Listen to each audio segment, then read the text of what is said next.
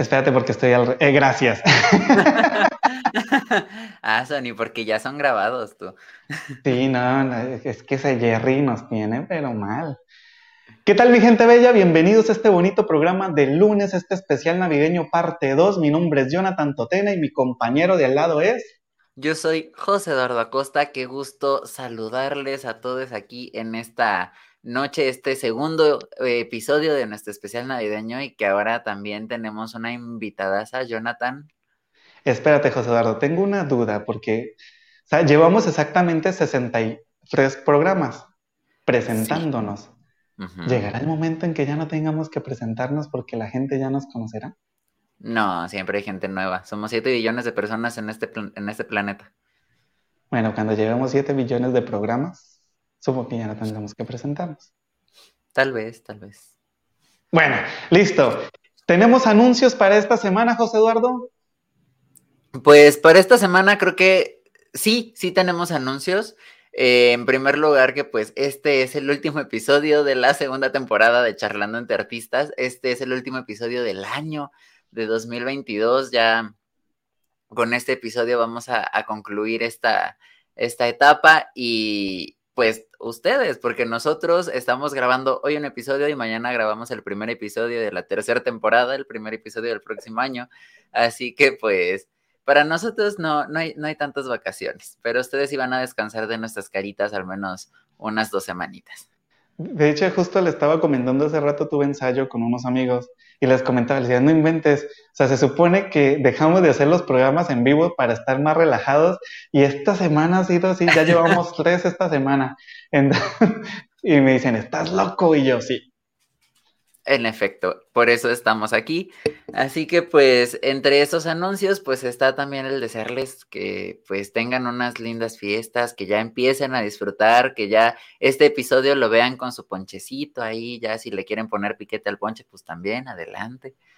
Eh, pero sí, disfruten ya estas fiestas decembrinas que ya ahora sí están, están bien, bien este, pues en el ambiente, ¿no? Ya, ya las tenemos aquí sobre todo, pues, que lo pasen en familia, que disfruten de estos momentos tan importantes que nos han metido en la cabeza que tenemos que pasar con la familia, así que ustedes disfrútenlo, aprovechenlo, gócenlo.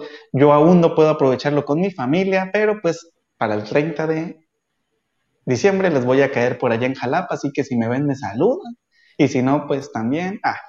Y pues ya, para no darle más largas, como pudieron ver en el episodio pasado, estuvimos ventaneando a la mamá de José Eduardo. Digo, nos estuvo ventaneando la mamá. sí, más bien mi mamá nos estuvo ventaneando a nosotros. Sí, porque dijimos, dijimos con José Eduardo, que iba a ser el momento en el que vamos a desquitarnos y no siempre terminan ganándonos. y el episodio de hoy, pues vamos a ventanear a otra mamá. Pero aquí lo curioso es que ustedes pudieron ver en el episodio pasado de dónde viene la personalidad de José Eduardo, ¿sí? Muchas de las características de José Eduardo, o sea, a flor de piel se pudieron ver de quién venían. Y el día de hoy van a conocer muchas de las características que, pues, me favorecen a mí o no, ah, que provienen de mi mamá. Entonces, me siento súper contento. Les tenemos una invitada el día de hoy que al igual que la pasada tiene una carrera artística bastante larga y es la culpable de que yo sea como soy ahorita.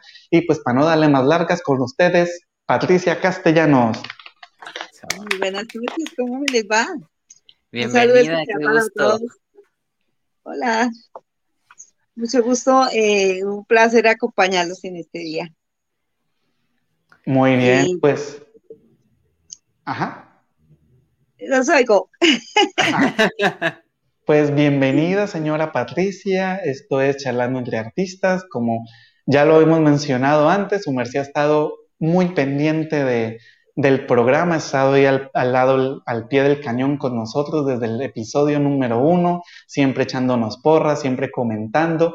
Agradecemos que esté ahí y también pues agradecemos que se haya tomado el tiempo de aceptar la invitación de estos dos seres humanos a ser parte de este bonito programa. Pues para mí es más que todo un orgullo, ¿no? Y pues se siente uno muy bien que lo tengan a uno en cuenta. Si el programa es mi pasión, dijémoslo así, porque he estado pendiente de cada pasito, ¿no? Entonces los felicito por la constancia, por el empeño y sobre todo pues por el amor que le ponen cuando, cuando están haciendo las cosas, ¿no? Pues muchas gracias, de verdad, eh, también por de este lado agradezco que pues nos, nos haya aceptado la invitación de estar aquí con nosotros, compartirnos un poco de su vida artística, porque entiendo que también tiene ahí una gran trayectoria como bailarina, pero pues también contarnos un poco cómo es ser madre de, este personaje que es Jonathan, que, verdaderamente es todo un personaje. Entonces, pues yo, yo aquí estoy listo para el chismecito. bueno, pues antes de que, empecemos esto, eh, yo la conozco, tengo la oportunidad de conocerla desde hace 30 años, así que pues yo sé bien quién es Patricia Castellanos, ¿no? Pero para los que nos están viendo que de pronto dicen, ¿y esa señora quién es? Cuéntenos, ¿quién es Patricia Castellanos? A ver, pues como digna madre de músico y que se respete, pues he sido como una mujer orquesta, ¿no? Dijéramos que inicié mi, vida laboral como docente y que Dios me dio la oportunidad de pasar como por todos los estamentos de, de la educación en Colombia Fui primero docente de preescolar, trabajé en básica primaria, trabajé también en básica secundaria y luego con los grados décimo y undécimo. Eh, ahí es cuando empieza mi, mi, carrera como docente de educación artística. También fui docente directivo. Eh, por otro lado, sí, mi pasión por la danza ha sido como, como la fuerza y el motor que, que ha regido mi vida durante mucho tiempo. De hecho, yo oigo música y a mí solito se me mueven los pies, ¿no? Eh, también en los últimos años de mi vida he incursionado en, otro sector, que es el sector cafetero colombiano. Y pues más o menos en, a grandes rasgos, pues esa es, esa es como la descripción de lo que yo soy y de lo que yo hago, ¿no? Si necesitan ah, de pronto quisieran saber más detalles, pues les agradezco. No vayan así como haciendo las preguntitas del caso, ¿no? Pero sí, como madre de músico, eh, ha sido tal vez el papel más importante de toda mi vida.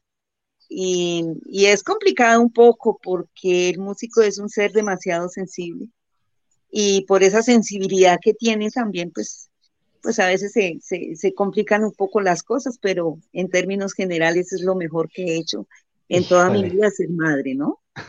Ya empezamos tan temprano echando vaina, Marta, es que no le digo. no, para nada, no. No, no es echar vaina, es la verdad. o sea, si no hay sensibilidad, no hay música. bueno, eh, tengo entendido que pues en la familia han habido ciertos casos de artistas, pero artistas como que muy, así como que muy pintadito, ¿no? Artistas que no se han dedicado 100% al mundo del arte, ¿sí? Pero sí dentro de la familia recuerdo que habían unos familiares que se dedicaban al, al arte como tal. Eh, su merced se dedicó a la danza desde hace muchísimos años, le encanta la danza, fue directora de danza, pero cuéntenos, a nivel de la familia, ¿hay más artistas? Pues yo creo que en el campo de la poesía, el, poeta, eh, mi, tío David, que estuvo con ustedes, Jorge David Castellanos, Belandia, para decirlo completo, eh, hay otros músicos que pues entiendo Henry, Henry Castellanos, él es, es, también licenciado en música, se dedicó como a esto, pero en sí como tal que vivan de, esa profesión, creo que ninguno, ¿no? Yo creo que también de, de, la danza viene, es como de mi abuelita, mi abuelita Carmen, pero ella era como más empírica, ¿no? Y ella, yo recuerdo que tenía como casi 90 años y la ponían a bailar y excelente, o sea, ella tenía una gracia y una, como, no sé, el, ella traía ese don, ¿no? Porque de todas maneras hay, hay como ciertos dones, ¿no? Pero de la danza creo que en mi familia ninguno. Aparte, pues, de, Jonathan, ¿no? Que, que obviamente sí, sí ha sido como que sí, el muchacho es hijo mío. ¿Y cómo fue que usted entonces tomó el gusto por la danza? ¿Cómo fue que usted dijo, a, mí eso me llama la atención? Ay, yo no sé, eso venía conmigo. O sea, uno trae la sangre, los genes, como, como algo así que como que pica, como que pica y pica y pica y hasta que uno se dedica a esto, ¿no? Eh, desde pequeña a mí me ponían música y, y, o sea, los ritmos folclóricos colombianos y yo bailaba desde muy niña. Pero o sea, a mi mamá nunca le gustó la cuestión así como que, ay, mamita, dedícate a esto, que esto te va a ir muy bien, no.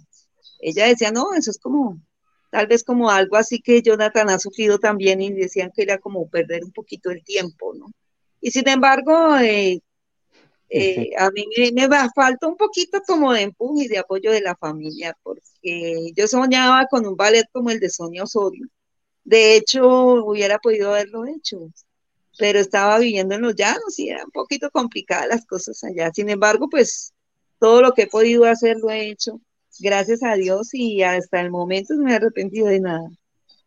Contexto, el, para los que están aquí en México y dicen, ¿quién es Sonia Osorio? Él sería como el mismo paralelo al ballet de Amalia Hernández aquí en, en México.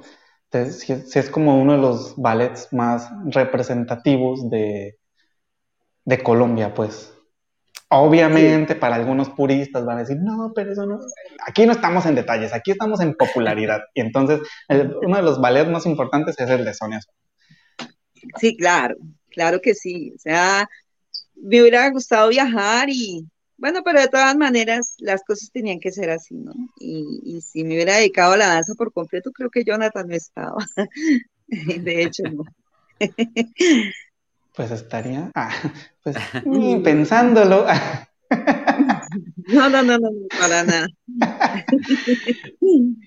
bueno, madre, eh, tengo entendido que desde, desde que yo estaba, creo que desde antes de nacer, creo que desde antes de que naciera mi hermana, su merced estaba metida en esta cuestión de la danza como directora de, de danzas, ¿no? Y de hecho, pues llegó a tener uno de los grupos más más importantes de Paz de Ariporo, con más fuerza, que era una de las agrupaciones de un colegio, ¿no? Eran grupos estudiantiles, pues. ¿Cómo, cómo fue este proceso de, de, de pronto? Porque es que, bueno, contexto, para no alargarme tanto. Cuando uno es artista, uno ama lo que hace, pero cuando uno es docente de arte, enseña a amar a sus estudiantes lo que hace. ¿Cómo fue enseñarles a amar a sus estudiantes al punto de que ensayaban muchísimas horas al día, todos los días, todo el tiempo? Eh, yo empecé con preescolar, o sea, de hecho, cuando fui docente de preescolar, fundí un preescolar que todavía funciona en el, en el municipio. Y a mí me parecía fantástico que los niños desde pequeños empezaran a tomar el gusto por la danza. Luego, eh, cuando ya tenía cierta trayectoria, empecé a trabajar con, con muchachos de, de, primaria, de bachillerato, y a ellos les encantaba mucho viajar, ¿no? Entonces, para poder viajar, ¿qué teníamos que hacer? Ensayar. Y, y siempre las clases mías eran un poco como más didácticas porque yo lo utilizaba por la parte de la historia, la parte de la geografía. Yo nunca monté una danza y decirle, no, esto es una carranga porque vamos a bailar carranga y porque esto es del de Boyacá y esto es música carranguera. Entonces yo les iba explicando, ¿no? Y les iba diciendo lo mismo, pues el respeto. Y yo decía, esto es traer al presente lo que hicieron mis abuelos, lo, o sea, nuestros antepasados. Para mí eso ha sido muy importante, ¿no? La parte de la historia como tal, además de que la danza es el ejercicio más completo que existe, eh, porque estás utilizando todo tu cuerpo y además tienes que interiorizar las coreografías y demás, ¿no? Para mí la danza es pasión, es vida, es, es fuerza, ¿no? Entonces los chicos como les gustaba tanto viajar y, y como a mí no me gustaba mucho ganar, siempre me ha gustado ganar, o sea, a nadie le gusta perder, o sea, yo, yo a la fija, yo voy a ganar o no voy. Entonces, ellos también, yo como que interactuaba mucho con ellos y, y sabíamos que íbamos a ganar. Y de hecho ganamos muchísimos concursos, y, sea, a mí se me perdió la cuenta. Eh, tuve dos grupos de danzas que han sido tal vez los más representativos y los que más llevo en mi corazón. De hecho, el grupo de danzas del Colegio Nuevo Horizonte con el que más gané concursos, ganamos hasta el concurso de Reyes de Folclor, que tengo el honor de presentarles aquí a ustedes al primer rey de folclor del norte de Casanare, que es mi hijo, y, el grupo de danzas del Colegio Juan José Rondón. De hecho, con ellos también eh, fundé el primer, primer festival municipal de danzas. Entonces, eh, todavía creo que está, siguen, siguen trabajando con ello y que qué rico, ¿no? Que, que la gente continúe con, con algo que uno dejó. Entonces, a ganar siempre, y si no ganamos, pues no vamos. Ese fue como mi lema, ¿no? Ha sido mi lema de vida. Si no vamos eh, a ganar, mejor nos quedamos en la casita porque, porque siempre se sufría, sufríamos bastante, pero se la gozábamos también muchísimo. Por ahí tengo varias anécdotas terribles, pero, pero eh, las cosas se daban porque tenían que darse de la manera en que se dieron y eso nos hizo crecer como personas, como seres humanos, ¿no? Algo que, que quisiera saber, Jorge Eduardo, que te veo que estás como, ¡ay! Esta mujer habla sí, es que yo estoy acá como que intentando acá sacar todas las preguntas, porque es que yo veo que usted habla con tanta pasión de la danza y de la historia y todo, y veo que Jonathan también como que se le queda viendo fijamente, así como recordando toda su infancia.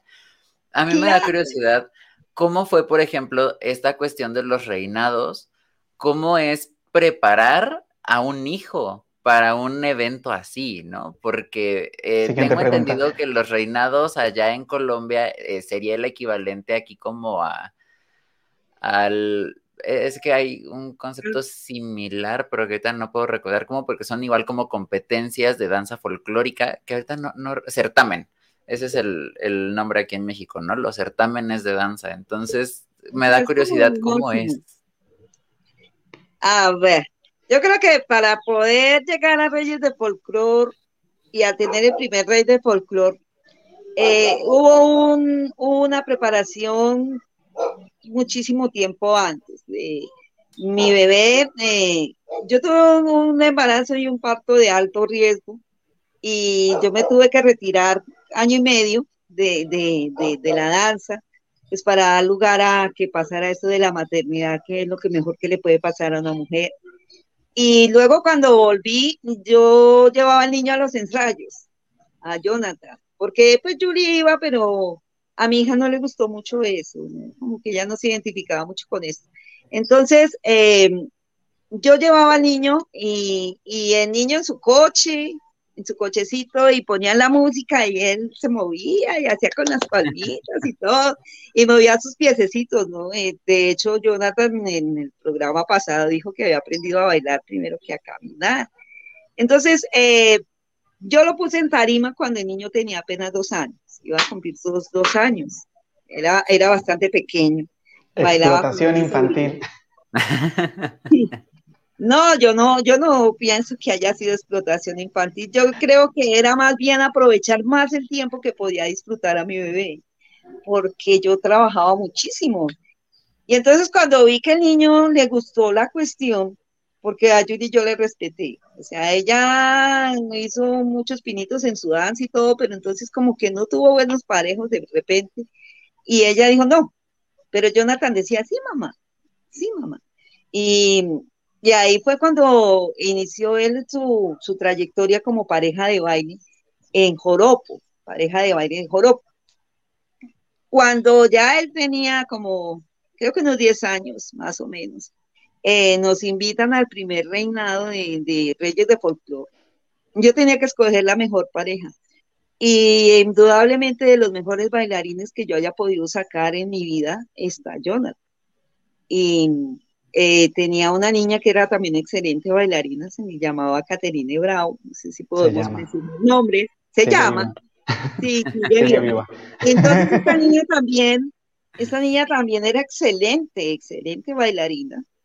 Y entonces dije, no, nos vamos, nos vamos, teníamos que, que trabajar todas las zonas folclóricas colombianas. Yo recuerdo que llevábamos más un camión de trasteo para trasteo en, en México con los trajes típicos, los sombreros, demás, porque teníamos y había que definir qué danza, era, era una danza libre, para ya, ya prácticamente con eso se definía quién era el nuevo rey de folclore, quiénes eran los nuevos reyes de folclore.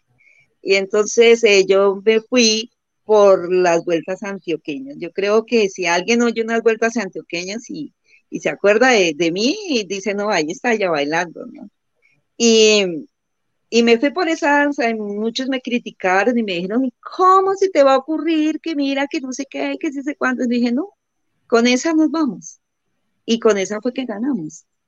Y fueron días de, de ensayo, fueron días de, de dedicación. Eh, que cómo es formar un hijo, eh, yo era un poquito estricta, eh, porque era también, no solamente el nombre de él, sino también el mío. O sea, eh, si, si tú dices, eh, es tu hijo, entonces van a decir, ¿cómo es que es preferencia, que no sé qué? Pero yo sabía muy bien que era lo que yo llevaba.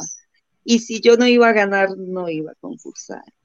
Y Jonathan, de hecho, Jonathan tiene muchísimos, muchísimos primeros puestos, primeros lugares en, en danza, precisamente por eso, porque era excelente. Eh, no le dejé pasar nunca un error. Eh, como bailarín de música folclórica colombiana, yo creo que Jonathan es, un 10, si pudiéramos llamarlo así, porque corregía, estaba encima, estaba encima, estaba encima. Y pues con él tenía un poquito más de autoridad, ¿no? De todas maneras, pues yo era la mamá. abusando, pues, de, de eso, ¿no? Sí, ya, ya no había quien se quejara, nomás Jonathan. No, porque además que Jonathan veía que la mamá ensayaba todo el tiempo. O sea, en los tiempos de concursos, de festivales que yo dirigía, eh, yo preparaba todos los grupos de danzas que se iban a presentar, ¿no? Entonces había días en que yo trabajaba más o menos 10, 12, 14 horas de ensayo. Y fuera de eso llegaba a la casa a rematar con el niño porque el niño, el niño tenía que salir bien o no iba a salir. Entonces eso más o menos fue la formación artística en, en cuanto a danza que tuvo Jonathan. Luis Miguel, ah, ¿les suena algo, Luis Miguel? no, mentiras. Eh, fíjese que ahorita que, que, que, mi mamá está mencionando esto, tengo una anécdota que quisiera contar. Yo me acuerdo que cuando fuimos al festival de, a ese primer Reyes de Folklore, los únicos que éramos jóvenes, ¿sí? Eran, éramos nosotros. De resto todos eran, eran maestros de danza, o sea, eran personas, ya era gente que llevaba bailando de perdida 15 años, ¿sí? Ya eran personas mayores a 24 años, ¿no? Claro. Y bailaban preciosísimo, ¿sí? Cuando, cuando nosotros fuimos a concursar esa vez, pasaron todos los, todos los certámenes, nos presentamos con la agrupación que íbamos en ese momento, la agrupación de danza, ¿no? Y nos dicen, para esta noche tráiganse el traje con el que bailaron, por favor, en, en el, en el, en, pues que habíamos bailado, concursado como pareja de danza, como pareja sí. de baile. Y, y, y, pues nosotros dijimos, ah, pues seguro vamos a volver a bailar, pues para ya definir quién es el que va a ganar, ¿no? Y pues yo me acuerdo que nos, nos alistamos con Caterine, nos alistamos todo, íbamos con, pues con el, el delantal y los pantalones, todo lo, lo autóctono de, de ese momento. Si mi mamá tiene por ahí alguna foto y le puede tomar foto, compartan, eh, pues envíemela para compartírsela a los charleros aquí en, en el Instagram, para que lo puedan ver, pues. Y llegamos, pequeño. sí, éramos una porquería de nada. Llegamos al, a esa noche al festival, eran como las nueve de la noche. Sí, un poquito más. Y nos hicieron bailar, ¿no? Pero veíamos que ninguno de los otros parejos había llevado su, su vestimenta. Uh -huh. Terminamos de bailar y pues ahí es cuando hacen la mención de, y los nuevos reyes de folclore son Jonathan y Caterine Bravo, ¿no? No inventes, para mí como, como bailarín en ese momento, porque pues mi, mi vida ya era parte, la música ya era parte de mi vida en ese momento, pero era un 70% la danza, 30% la música en aquel momento. Para mí fue como que, siento yo que a nivel personal ha sido uno de los logros más bacanos, ¿no? Y pues ahí es como cuando tú como artista ves que todo el trabajo y toda la dedicación que tuviste, porque si eran días y semanas de ensayo bárbaro, o sea, nosotros ensayábamos hasta los domingos, ¿no? Sí, pues, ganarnos ese premio y como, como tan sorpresa que fue, pues nadie, o sea, no, no, no, no nos esperábamos, lo supo manejar muy bien la administración de el municipio de San Luis de Palenque, del, del departamento de, de Casanare, les mandamos un saludo si nos están viendo. Pero sí, fue, fue algo, fue una anécdota, una anécdota de las más bonitas que, pues, como lo acaba de mencionar mi mamá, ¿no? O sea, los frutos del trabajo, ¿no? Completamente. Es que ensayábamos y ensayábamos duro, bastante duro. Y yo recuerdo que eh, ese, ese evento fue un fin de semana y al siguiente fin de semana teníamos programado el, el viaje a Barinas, porque el niño, el niño quería ser arpista. Entonces dije, bueno, si vas a servir para esto, toca en, en Barinas, en Venezuela. Y se hicieron todos los trámites con Isbelia Hidalgo en ese tiempo, y Alile Olmos, y nos fuimos para Venezuela al lanzamiento de, del niño como arpista, ¿no? Que siempre, yo siempre le di gusto, pero además que, que se lo merecía. Se lo merecía porque era excelente como músico y como bailarín. Entonces ya estábamos también en esos ensayos, e, era complicado un poco, pero las cosas se fueron dando, se fueron dando y, y gracias a Dios, pues, pues en este momento podemos decir que somos por lo que sufrimos y por lo que entregamos en el escenario, ¿no? Las puestas en escena sobre todo, el pánico escénico, cómo se manejaba esto, porque eso era muy importante también. Yo recuerdo que yo tenía un grupo de niños de tres años, de tres y cuatro años, y me maté, y me maté, y me maté ensayando esas criaturas, y todo estaba perfecto. Y cuando fue la puesta en escena, eh, qué grosería de padres, oye, se metieron allá a tomarle fotos a cada uno de sus niños y dañaron la coreografía por completo, ¿no? Entonces uno dice, ¿cómo es que no aprecian el trabajo y el esfuerzo? No solamente de los niños, también del docente, porque trabajar con niños pequeños danza es complicado. Así como, como decía Alma la vez pasada, ¿no? Si tú le vas a enseñar mal, después para desaprender es un complique. Y, y lástima que mucha gente no, no apreció, no apreciaba eso, sino que se metían y, y dañaban como, como esa puesta en escena, ¿no? Y yo no sé en México si así funcionará, ¿no? Pues claro que cuando yo veía Jonathan bailando cuando era pequeño, pues a mí también me provocaba como meterme allá, ¿no? Pero uno tiene el respeto, uno sacaba las fotos desde lejos para, para tenerlo, ¿no? y, y, ya pues con los grandes era, era cuestión diferente, ¿no?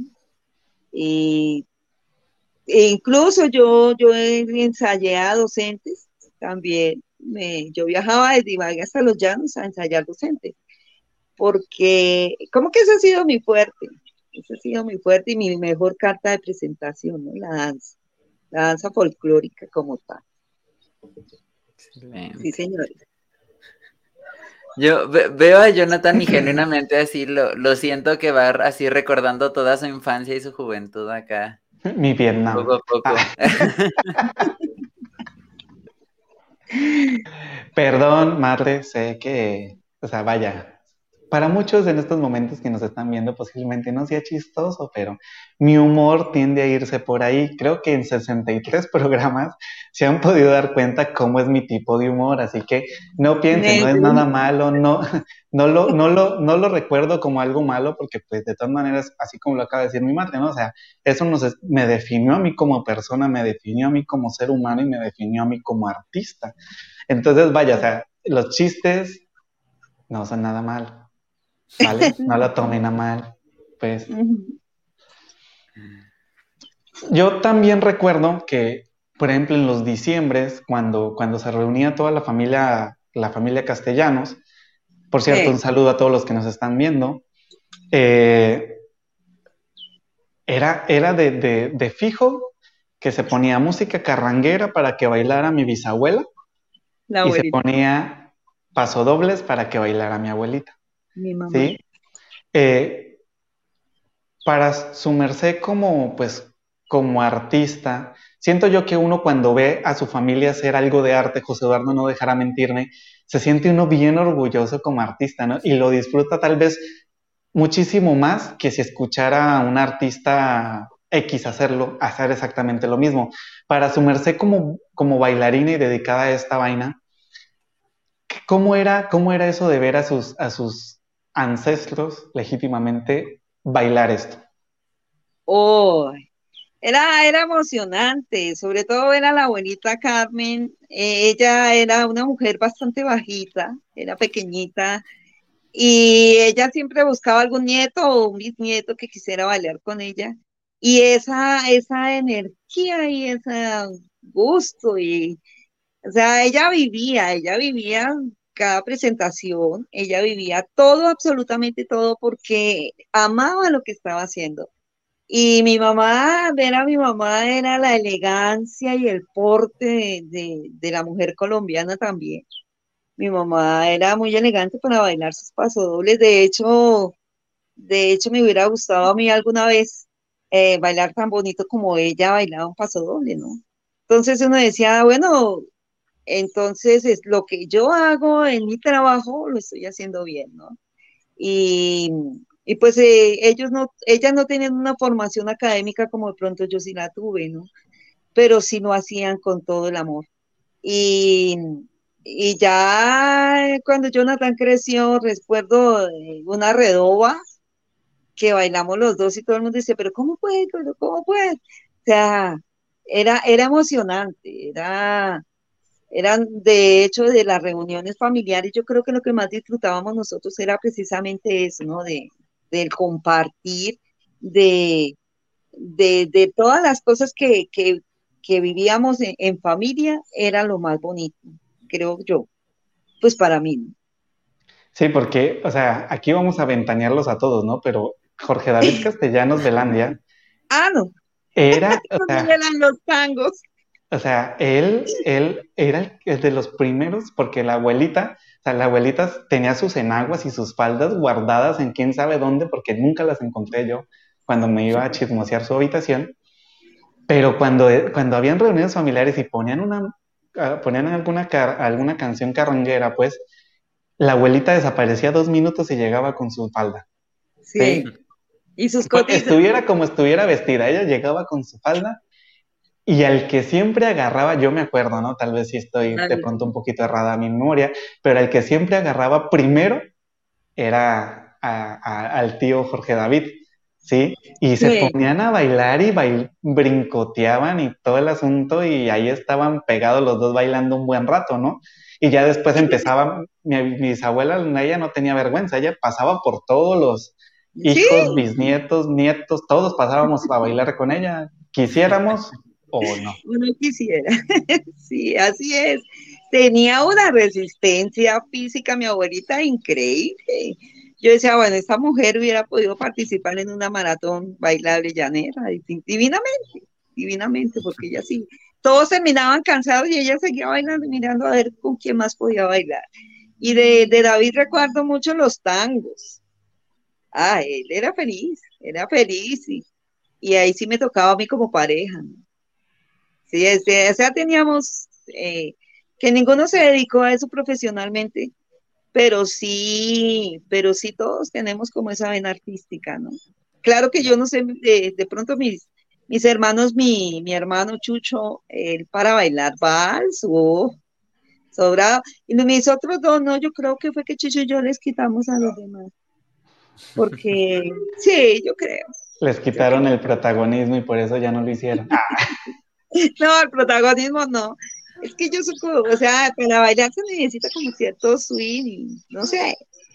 Pero ellos, ellos, mis dos otros hermanos, sí, sí, muy poco de baile, pero ellos, pues son excelentes contadores y demás, como profesionales son excelentes. como buenos bailarines son muy buenos contadores. sí, claro. Pero, pero de hecho era, eh, ha, sido fantástico, ¿no? La, las anécdotas que, que, podemos tener nosotros como, como, como familia, ¿no? Y sobre todo, pues todas las vivencias que, que se tuvieron en su momento con Jonathan. Eh, fantástico, fantástico. Y así como lo cuentan, también se entiende que hay un gran apoyo familiar, ¿no? A las carreras artísticas, tanto de usted como de Jonathan, de el maestro Jorge David Castellanos Velandia. entiendo por ahí que también entonces hay como que este apoyo familiar, ¿no? Esta cierta empatía artística. Pues bueno. lo, voy a aclarar yo porque siento que mi mamá la va a embarrar. Vaya, porque, miren, mi imprudencia no nació conmigo. Mi imprudencia fue heredada. fue heredada completamente. O sea, vaya, soy culpable a medias. Fíjate que, o sea, aunque sí, aunque sí se vivía toda esta cuestión del, de la danza y de la recocha y del, y del vamos a bailar y vamos a disfrutar de estos momentos. Una vez al año. Era como hobby, ¿no? Sí. O sea, justo, justo pues mi, mi mamá lo mencionó, ¿no? Dentro, del, dentro de la familia sí habían personas que les gustaba mucho el arte y mucho la, la música y, la danza y todo esto, pero solo uno de todos bueno, solo hemos sido dos los que hemos decidido estudiar eh, una licenciatura enfocada a algo del arte. Solo uno, que soy yo en este caso, se ha decidido a, vivir de esto del arte. Sí, mi otro primo, según tercero, él estudió música, pero se dedicó más a la parte administrativa, educativa. Sí, no, sí, sí lo dije bien, sí. Veo tu cara de comunicólogo queriéndome corregir. No, no, no, no, no, sí, sí, sí. sí. Ah, ok. sí, entonces, ajá. Se compartía, pero que ellos compartieran la vocación de nosotros como dependiendo de eso para vivir. ¿no? Lo veía un poco complicado, ¿no? Porque pues eran personas que habían estudiado otro tipo de, de carreras, entonces seamos honestos, ahora tú también lo has vivido, ¿no? Este, este choque como de, como de, pues es que lo rentable es esto, ¿no? Y, y para ti lo rentable es esto, no puede haber otra cosa que sea rentable, ¿sí? Entonces, vaya, no estamos echándole la culpa, no estamos diciendo que por culpa de, no, o sea, simplemente es como que aclarando que son pensamientos completamente diferentes que a fin de cuentas, pues, afectan solo a quien los tienen, más no a los que los rodean. Ajá. Sí.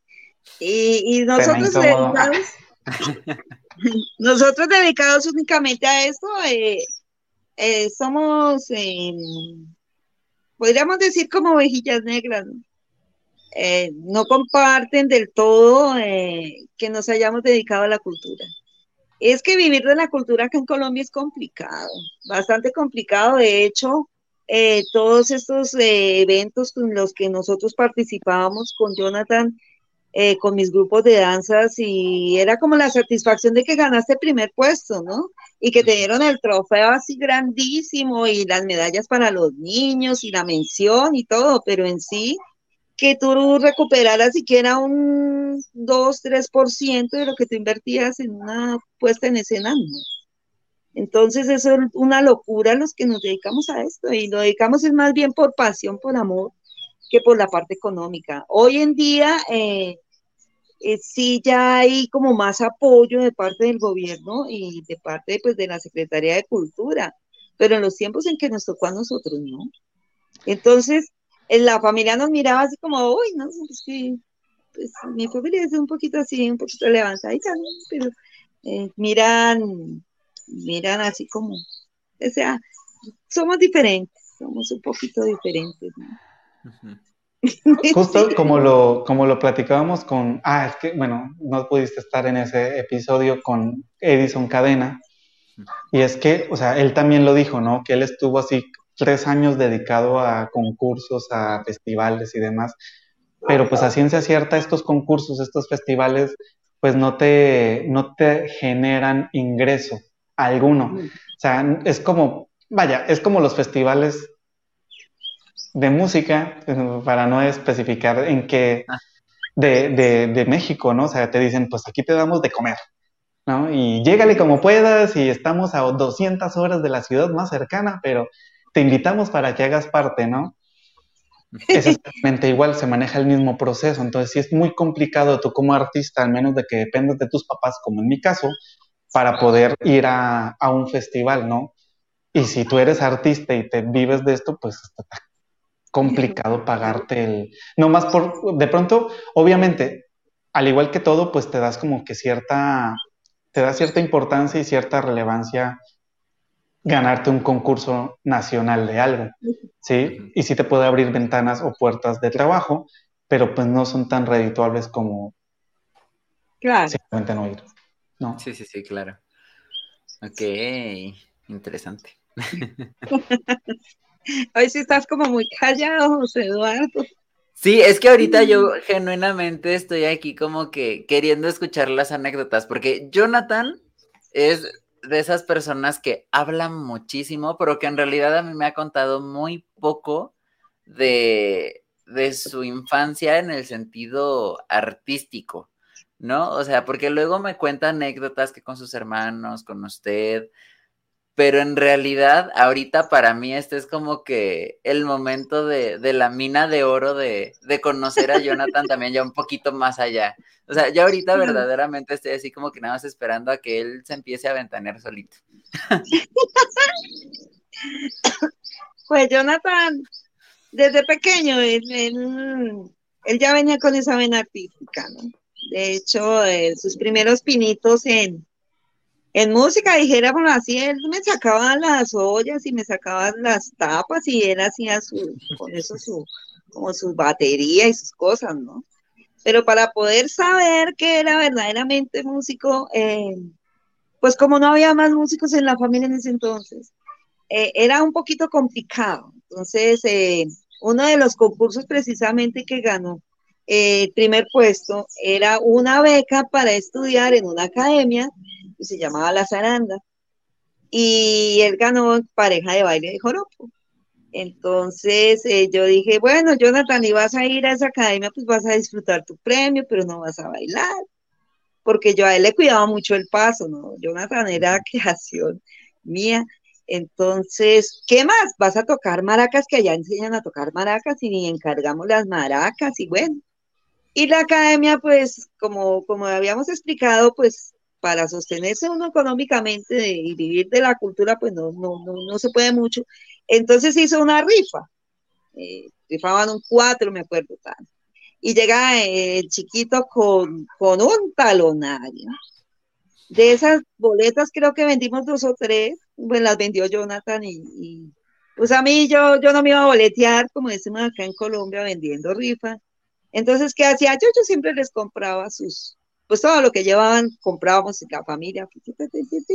Y bueno, eh, pasó así, yo ni, ni, ni, me acordaba que el niño, eh, al que había vendido sus boletas a la mamá y al papá, entonces pues pasó un tiempo y estábamos cenando una noche, teníamos las ventanas abiertas porque en los llanos era mucho calor, cuando, ¿qué pasó? Y era la profe, Leda, es que Jonathan se ganó el cuatro ¡Ay, fantástico!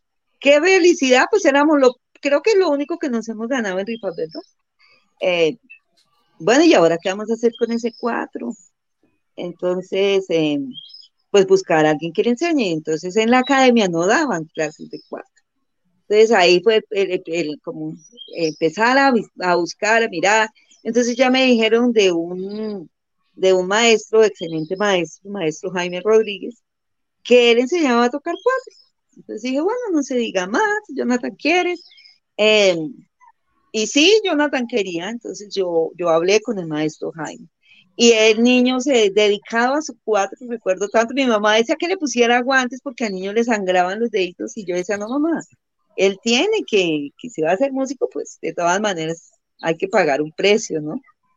Y, y luego ya estando tomando esas clases de cuatro, el maestro tenía, el arpista. Entonces le dijo, Jonathan, yo sí te puedo enseñar, pero primero aprendes a tocar cuatro.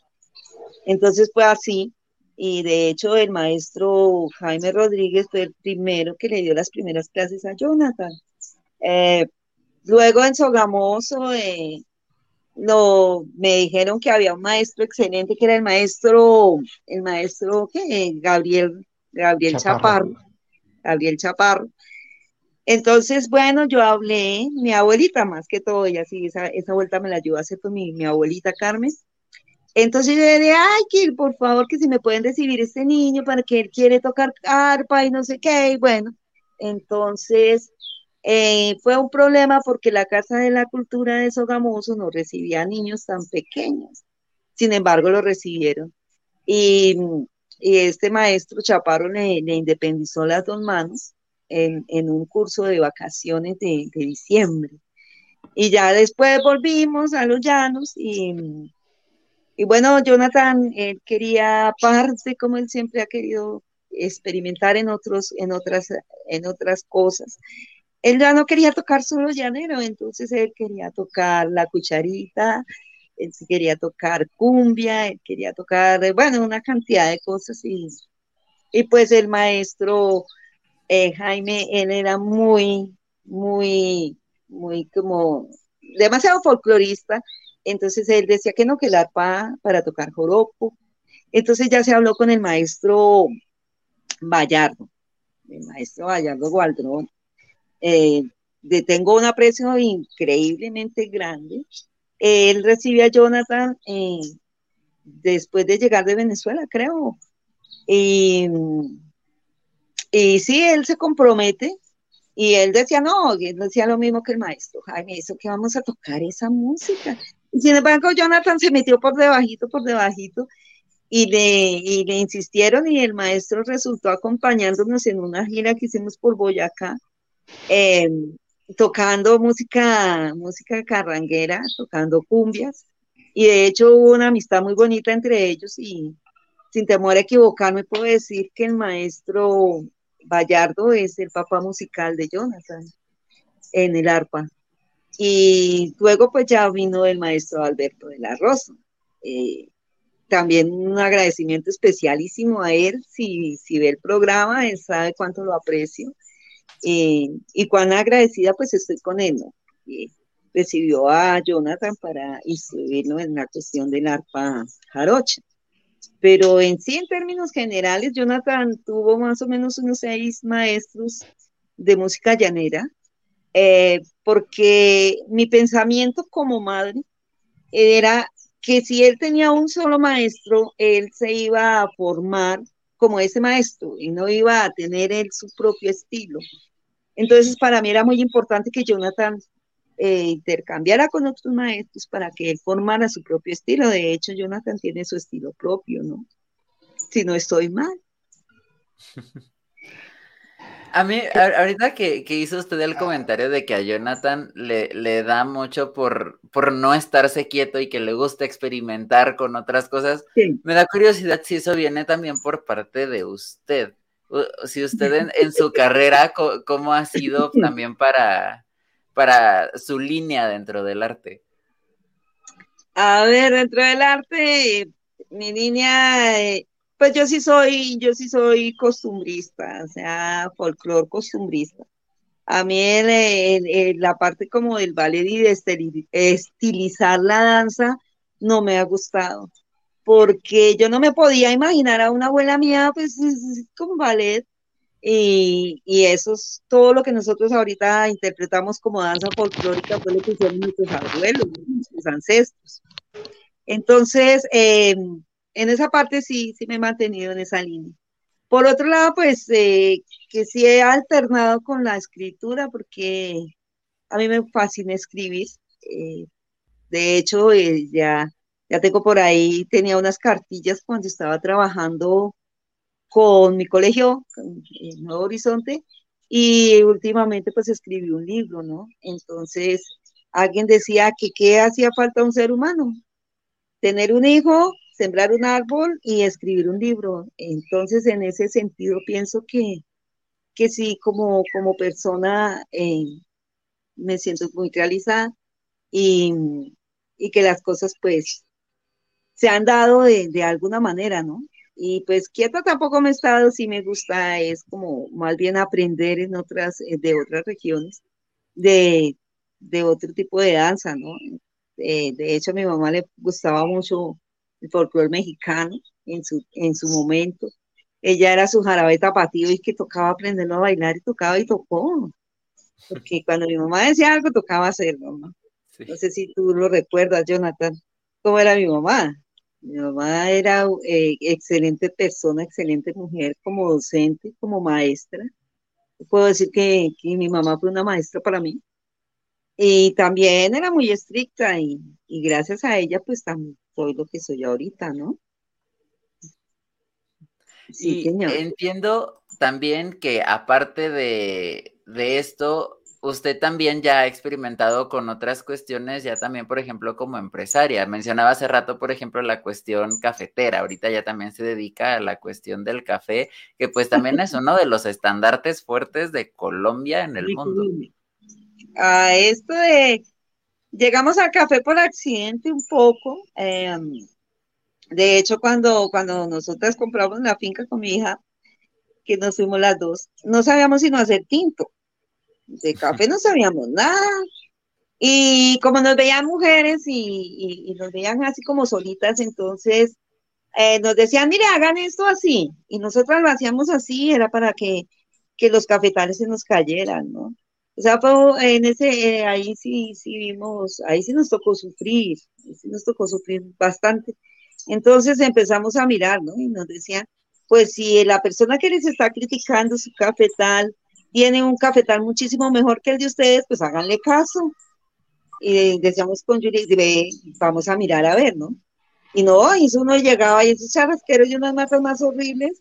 Entonces decidimos que nosotras mismas íbamos a estudiar y demás, empezando porque cuando llegamos nos aconsejaron un tipo de abono, que ese abono servía, yo no sé, de pronto para maticas de, de qué sería, no, no entiendo, de guayaba o de aguacate, ¿no? Pero para café no. Entonces, empezamos a experimentar y a experimentar y yo decía, no, Yuri, esto toca investigar, toca mirar, toca mirar. Y de hecho, de las últimas mezclas de, de, abono que tuvimos, eh, cuando ya empezó a la vez las matas tan supremamente cargadas, no, las viejas tenían razón, porque desafortunadamente eso fue como un término despectivo para, para nombrarnos, pero sí, nosotras se, se, se incursionó, ¿no? Y, sufrimos bastante. Eh, ahorita en estos momentos yo sí puedo decir que tenemos cierta cultura y, y que podemos hablar con propiedad de cómo es el beneficio del café, que el café se, obtiene en el beneficiadero. Te explico, eh, beneficio es que los recolectores van a los tajos, traen el café y lo traen en pepa, ¿no? Y en el momento en que tú empiezas a pelar ese café y empiezas a procesarlo, ahí es donde se ve. O sea, la ganancia está ahí en, el, en los tanques, en el lavado del café. Y a nosotros nos habían dicho que eso era por enfuertamiento, que se le caía la baba eso. Y nosotras perdimos mucho al principio. Y cuando ya nos dimos cuenta que era por avinagramiento, entonces ya nosotros, el, el café de nosotros subió de calidad, ¿no? Salió el café de nosotros era excelso y, llegó hasta, hasta, esa categoría, pero, pero sufriendo, sufriendo un poco, un poco, no, bastante. De eso también pues ese es el camino, ¿no? Del aprendizaje. En el camino se sufrió. Ahorita no se ríe y todo, ¿no? Pero es que ya, eh, que tú inviertas una cantidad de dinero y se te pierda porque otra persona de pronto eh, no, no te ayudó, no te apoyó, no, eso duele. Sí, ahorita se ríe, ¿no? Es obvio, pero, pero sí fue, fue bastante complicado eso. Pero chévere porque aprendemos, ¿no? Y lo más importante de esta vida es eso, aprender, disfrutar lo que estamos haciendo, ¿no? Ponerle la vida y el amor. Si, si, vuelvo y repito, si vas a ganar, métete. Y si no, pues entonces sufre los rasponcillos y después ganas. Pero hay que ganar de alguna manera. Madre, eh, ya, hemos hablado de todo un poco, ¿no? Ya ya, hemos, ya conocen un poquito más de Jonathan Totena, conocen un poquito más de Patricia Castellanos. Ya cuando lean su comentario ya van a saber, ya le van a poder poner cara, pues. Eh, ¿Cómo fue, bueno, alguna anécdota suya como bailarina que haya marcado, eh, o como directora de danzas, que haya marcado una pauta en su vida? Ah, pues hay una como muy dolorosa, ¿no? Eh, recordando pues los tiempos de, de, yo era muy buena en, la, en, esa, en ese aspecto. Teníamos una gira con el grupo al que pertenecía, no vamos a mencionar nombres, y, y pues yo iba siempre como, como en los primeros lugares, ¿no? Porque pues tenía cierto donaire y, cierta gracia para, para bailar. Los que me han visto pueden dar fe. Y aparte era un bambuco y estábamos ya ensayando con, con, con, la parafernalia, o sea, ya teníamos los trajes listos. Y los trajes, las faldas de bambuco pesan mucho, bastante. Entonces uno tenía que tener mucha fuerza en la pierna para, para pues, y, y obviamente em, para el manejo de la misma falda, ¿no? Y entonces eh, yo tenía que caer al lado derecho y ya se había hecho el piso que en el momento estaba completamente libre. O sea, no había nada, nada que pudiera dañarnos como bailarinas, estábamos descalzos. Y porque el maestro decía que para el bambuco era mejor descanso de, eh, para, amortiguar un poco la, parte del riñón, ¿no? Entonces, eh, cuando yo vengo y doy, vengo con todo, con toda mi, mi, mi, falda y todo, y caigo, y caigo sobre una piedra que es que apareció de la nada, y ese tobillo se me, se me lesionó. De hecho, todavía, todavía yo sufro por, por eso, ¿no? Hay momentos en que, en que la lesión se repite. Y eso me sacó, eso me sacó del ambiente de, de, las danzas por un tiempo y a mí me dijeron dos meses, tienes que estar quieta dos meses y para mí estar quieta dos meses era trágico. Y sí, evidentemente la gira iba a durar más o menos ese tiempo. Y eso fue lo más doloroso para mí, porque o sea, compite, pero no hagas eso. Y no voy a mencionar porque eso se supo quién fue, porque eso es maluco, pero sí me dejaron, me sacaron de, competencia por mucho tiempo. Ya cuando, cuando el ballet regresó, el grupo eh, ya, ya, ya, ya quise entrar y, ya no se pudo, porque yo empezaba a, los ensayos y a pesar de que se calentaba y todo, no, el, el, el, pie seguía molestando, seguía molestando. De hecho, yo creo que Jonathan se acuerda cuando yo a veces bailaba tenía que usar una tobillera o a veces tenía que vendarme el pie con, por completo, ¿no? Ah, pero para mí para bailar no había problema porque yo puedo soportar cualquier dolor, pero sin embargo, pues sí, eso fue lo que me dejó a mí ya después en los llanos y, y ya no, ya no quise volver a la universidad tampoco. Sea, fue, fue muy duro. Y, y, otras anécdotas que yo recuerde de, de, un concurso que perdimos con, con el grupo de danzas, yo no sé, Jonathan, si lo recuerda, eh, eh, llegamos tarde a, a, Yopal, nos registramos tarde porque pues yo tenía en, el grupo habían unas niñas que siempre llegaban tarde, tampoco voy a los nombres, ¿no? Ese día se les hizo tarde, nosotros llegamos tarde a Yopal. Entonces, bueno, nos registramos tarde. Yo esa vez iba a ganar. Yo estaba segura que habíamos podido ganar.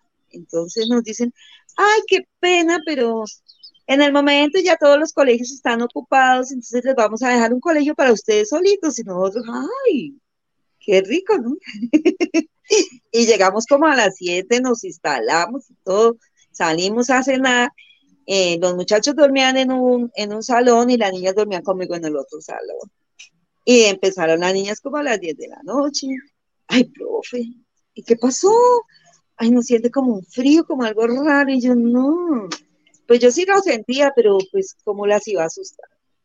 Entonces, eh, yo dije, pues de pronto las chicas, por lo que está esto tan retirado, tan lejos y todo, ¿no? cuando como a las once y media empezó a sonar como una super bola ya en, ese, en esa cancha y así, pues todos abrimos los ojos y dije, no, pero los muchachos no dicen nada, son cosas acá de la. Cuando llegan los chicos a golpear, profe, nos dejan entrar, que tenemos miedo, y las niñas, ay, ¿de qué? ¿no? Y yo burlándose de los pobres chicos, y pues obviamente yo sí les abrí el salón, la puerta, y entramos todos, ¿no? Y sigue esa super bola allá y salimos a la cancha. Por Dios santísimo, no había nadie y era un pánico, un pánico horrible. O sea, se sentía que se me enchinaba uno la piel. Y así duraron, después de las 12 de la noche ya se oía como, como, como gritos, como, no, eso fue no, bárbaro. Y nosotros dijimos, no. Entonces salimos y buscamos a ver qué había y recorrimos todos porque ya llaneros guapos y no, no había nada y se seguía sintiéndole, no. Llegamos a la conclusión de que mejor nos íbamos. A las 3 de la mañana estábamos con todo empacado y, dijeron, no, pero es que nos vamos a perder de, participar en uno de los festivales de más renombre que tiene Jan. Y no, pero yo no, yo no voy a quedar aquí que me maten un susto, pues, ¿no? Y a las 5 de la mañana estábamos de regreso para Payariporo. No nos volvieron a dejar participar porque abandonamos y dijeron que pues que nosotros habíamos impedido que otro grupo hubiera podido participar. Pero no, ¿quién se iba a quedar con ese susto? Ya después dijeron que en ese colegio nadie se quedaba en las noches, que una niña murió ahí y que el espíritu de esa niña, por Dios santísimo, yo dije, no, antes duramos hasta las 3 de la mañana, o sea, fuimos guapos. Yo digo, nosotros guapos acá es fuerte, fuerte, poderosos y todo, pero terrible, terrible. Y, yo decía, pero ¿por qué nos hicieron eso? Y en otra de las anécdotas fuertes que tengo, en, estábamos en una gira por Boyacá. Esa vez fuimos a concursar, ah, creo que fue en Tensa, si no estoy mal, me, me parece mucho. Y ya teníamos, los chicos tenían sus liquiliquis y todo bien, todo listo. Y uno de los muchachos llega y dice, profe, se me perdió una cotiza. Y yo, ¿cómo así que se perdió la cotiza? Y busqué cotizas y salimos a ver si de pronto encontrábamos de pronto alguna imitación, que íbamos a encontrar una cotiza llanera en un pueblo de Boyacá. Y ya, y ya listo, ya estábamos listos para salir y le dije, no, pues todos van descalzos porque, pues, ¿qué más podíamos hacer? Y, y se oyó ese día joropo en el piso. Los chicos, Jonathan estaba en ese grupo, los chicos le dieron, le dieron al piso con todo el corazón y no importaba, era representar a su llano. Y eso nos dio, eso nos dio uno de los primeros lugares en el evento. Eh, tal vez la gente por querernos dañar, lo que hizo fue sacar lo mejor de nosotros. Y, y es una de las anécdotas que más recuerdo porque en el momento sí uno llora, y ahorita pues se ríen, pero, pero teníamos que solucionar las cosas ya sobre la marcha, ¿no?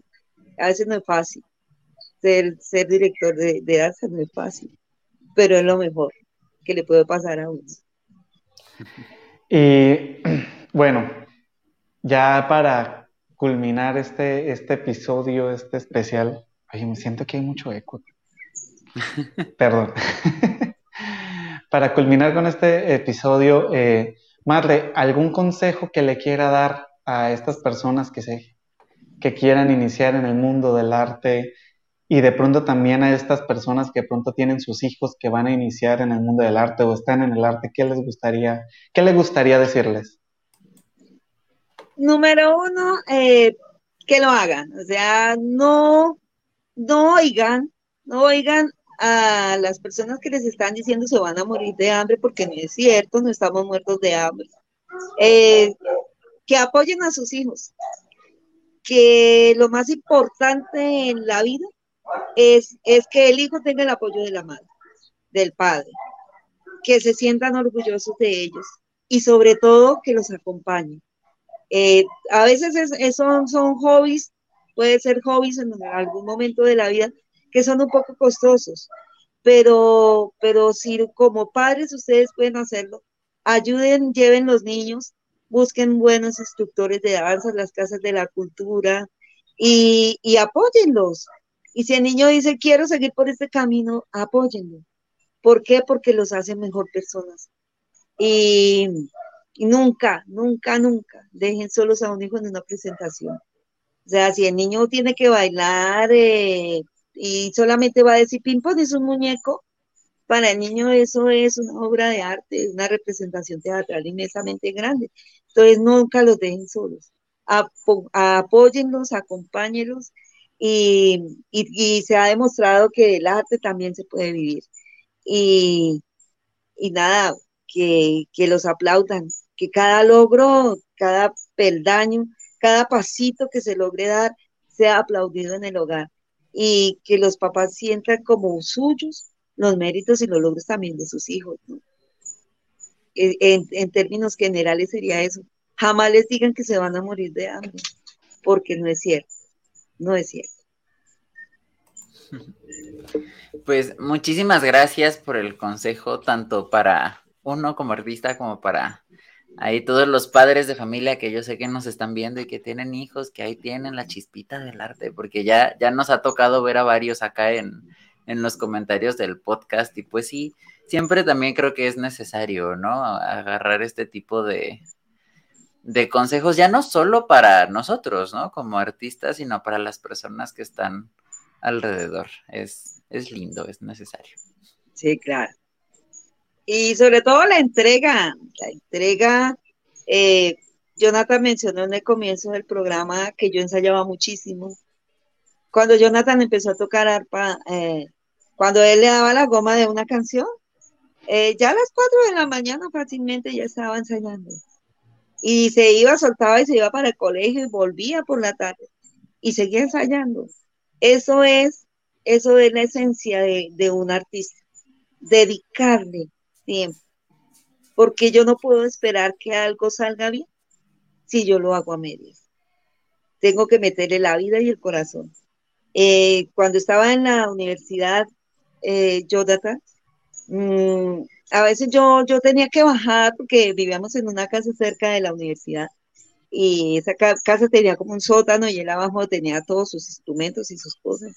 Y a veces yo tenía que bajar a recordarle que tenía que comer porque él cuando se metía en su mundo, eh, olvidaba todo, olvidaba que el mundo existía. Entonces, eh, ese apoyo eh, emocional y, esa preocupación de todas las madres es entendible, ¿no? Y, y que estén pendientes de sus hijos, siempre, siempre, y nos apoyen siempre, siempre.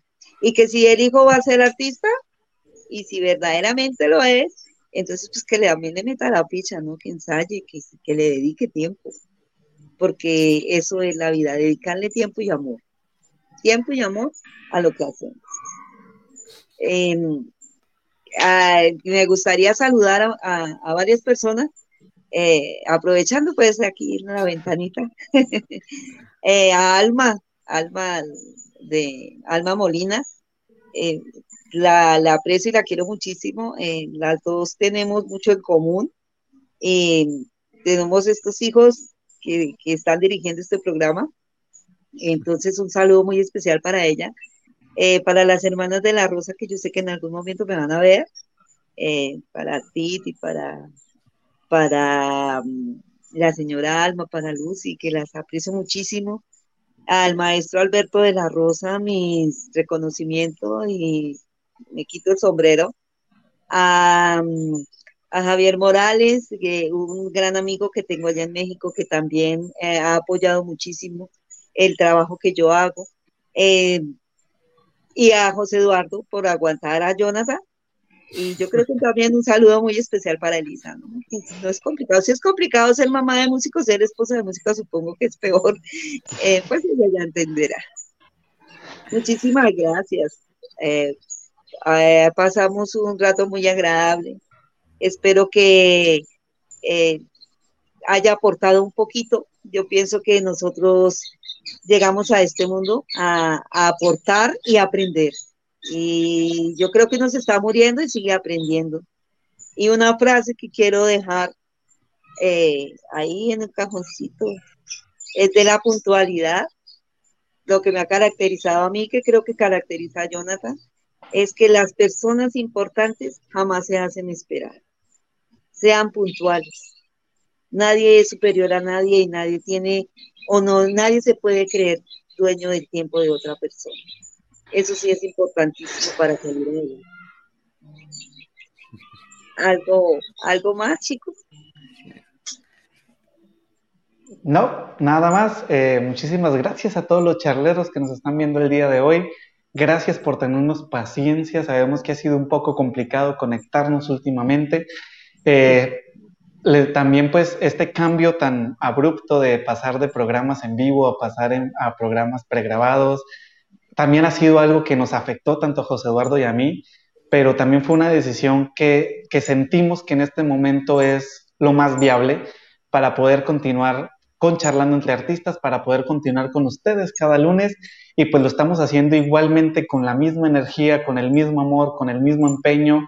Se ven nuestras caras, José Eduardo tiene sus ojeras inmensas, yo tengo mis ojeras inmensas, porque le estamos metiendo la ficha, estamos haciendo lo mejor que lo mejor posible para poderles traer con, a ustedes el programa. Gracias por este 2022 tan lleno de energía, tan lleno de risas. Fue, yo sé que tanto José Eduardo para mí fue hermoso ver cómo ha crecido el programa, cómo logramos llegar a estos 63 programas, cómo llegamos con tanta energía al 50 y yo sé que vamos a llegar con la misma energía y el mismo amor al programa 60 y pues ahí vamos a estar con toda la actitud al programa, perdón, al programa 100, así de cansado estoy, al programa 100 con la misma, perdí todo el impacto, ¿cierto? Ay, qué vergüenza. No, no se perdió. Continúa, continúa, continúa. Pero pues muchísimas gracias, de verdad. También lo digo de parte de la producción de Charlando entre Artistas. Gracias por acompañarnos en este 2022 tan lleno de buenas cosas. José Eduardo. Así es. Pues en primer lugar, señora Patricia, muchas gracias, de verdad, así como lo dije al principio, gracias por aceptar venir aquí al podcast a ayudarnos a cerrar tanto el año como la temporada el eh, poder venir aquí, platicar tantito sobre sus experiencias como artista, contarnos, eh, hacernos también aprender un poquito. Siempre, pues, eh, es algo que le agradecemos a todos, pero en este momento creo que también es un poquito más especial, pues es la, la madre del, del, fundador original del podcast, porque la idea del podcast y todo fue original de Jonathan. Jonathan fue el que dijo, quiero hacer esto y ya nada más como que vino a mí para, para no hacerlo solo. Para obligarlo.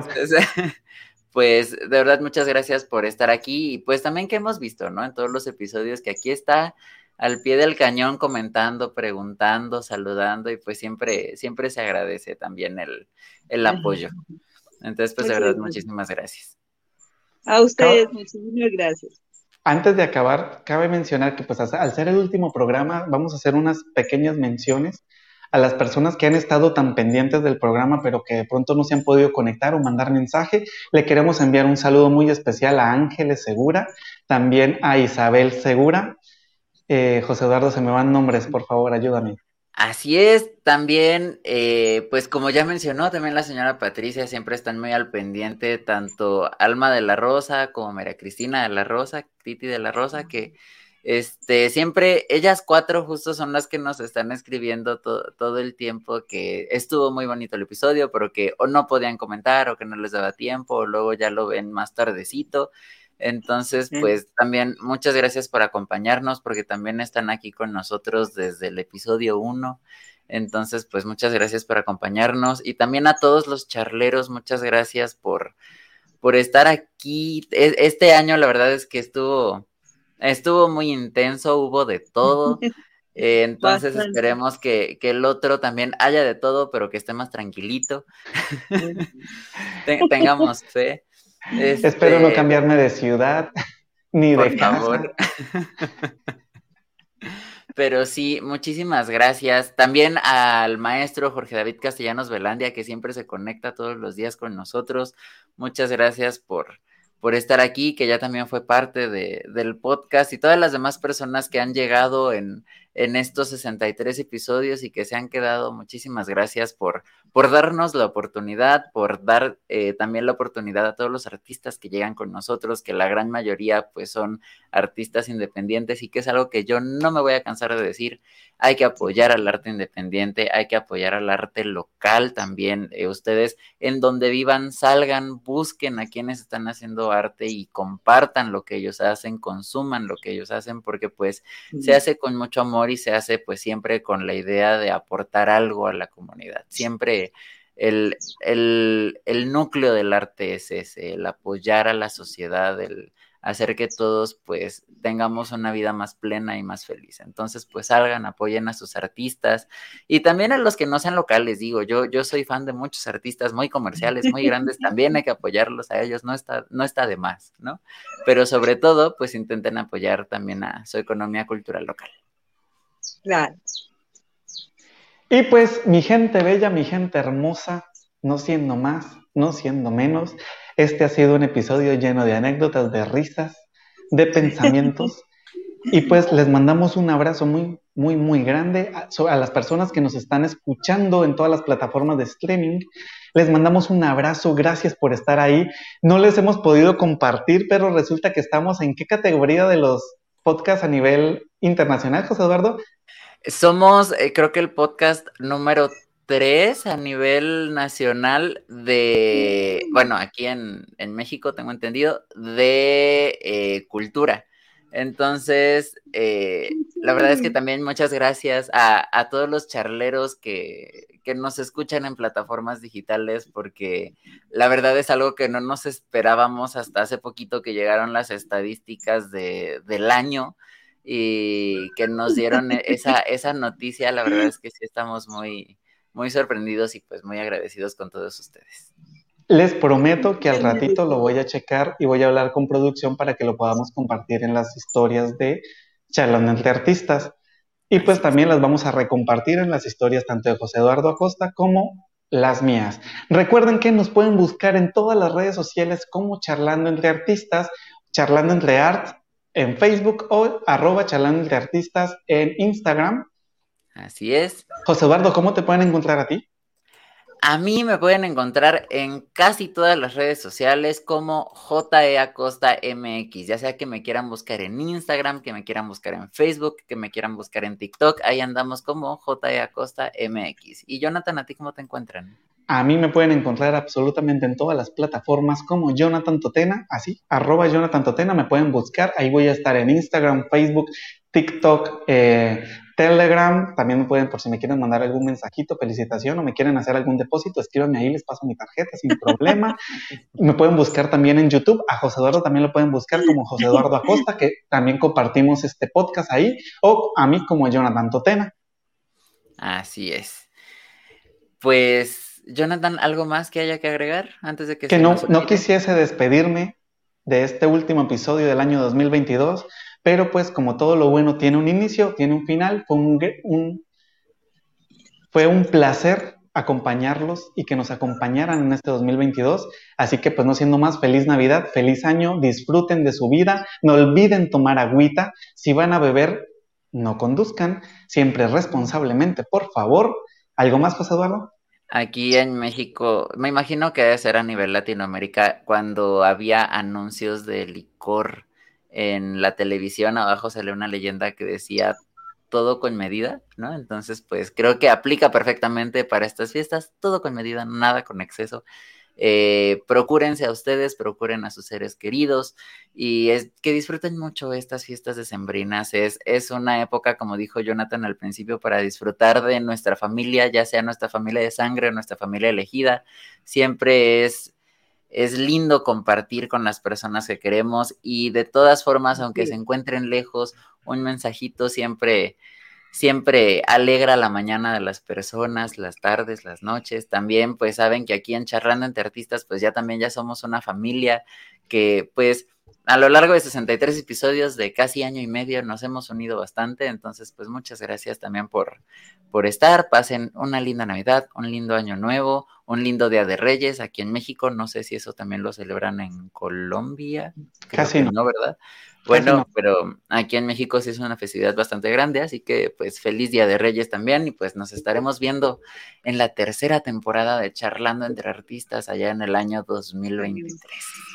Antes de continuar, quisiera enviar un saludo también muy especial para dos personitas que andan, yo sé que andan por ahí pendientes ahorita al lado de la abuela. Quisiera enviarle un saludo muy especial a Emily León Totena y a Valentina Sterling Totena. Les mando un abrazo enorme, espero que estén muy bien y un beso a ambas. Y pues no siendo más, mi gente bella y hermosa, esto fue Charlando entre Artista. Nos vemos la siguiente semana. Bueno, nos vemos el próximo año. Nos vemos el siguiente año. Perdón, es la costumbre. Y esto fue Charlando entre Artistas. Adiós, gracias producción.